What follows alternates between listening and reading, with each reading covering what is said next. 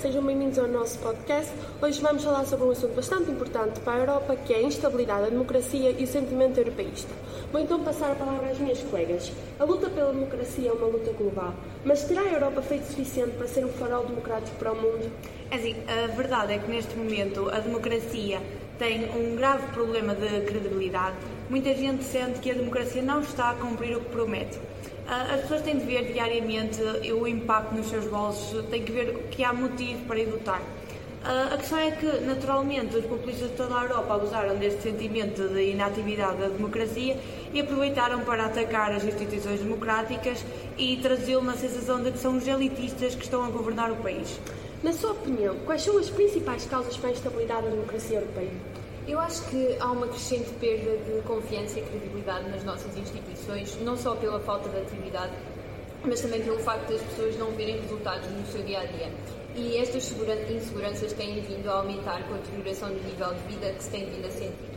É assim, eu concordo aqui com a minha colega, mas também considero que seja um pouco, à parte, em parte, culpa dos meios de comunicação social, redes sociais e opinião pública.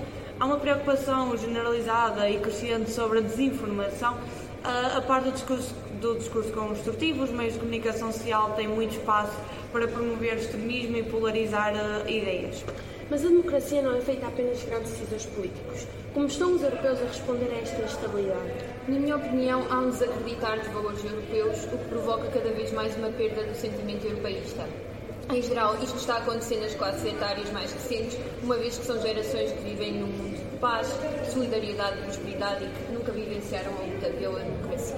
Quais são os esforços que estão a fazer para mudar isto? É assim, para já os esforços são pouco notáveis. Uh, no entanto, existem uh, promessas de grandes líderes mundiais. Refiro, por exemplo, a Joe Biden, que há pouco tempo prometeu milhares de milhões de dólares para financiar os esforços da promoção da democracia em todo o mundo, uh, ao qual o governo chinês já, reagiu com algum desdém, no entanto. Sim, o presidente francês Macron também veio a público afirmar que precisamos absolutamente de instituições fortes e legítimas. Acredito que devemos repensar juntos, coletivamente, democraticamente, as nossas instituições internacionais para que elas possam enfrentar os desafios atuais.